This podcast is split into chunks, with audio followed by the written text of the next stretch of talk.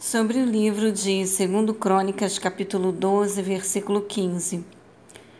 Todos os demais acontecimentos do reinado de Roboão, do princípio ao fim do seu governo, estão escritos na história do profeta Semaías e na história do profeta Ido, conforme está registrado na lista dos antepassados de Roboão.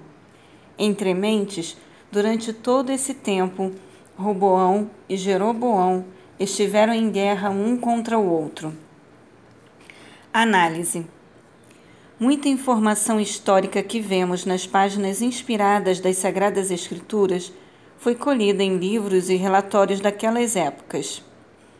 Os arquivos e genealogias reais, documentos das cortes e escribas e os vários escritos dos muitos profetas de cada momento histórico os escritores da Bíblia, plenamente inspirados, foram guiados pelo Espírito de Deus para terem acesso e tomarem conhecimento de notícias e dados estatísticos, alguns até seculares, e tirar desse volume de informação as lições morais e espirituais que soberanamente o próprio Yahvé cuidaria para que viesse a forma de cânon bíblico, como chegou até nós hoje o que também evidentemente ocorreu com todo o Novo Testamento.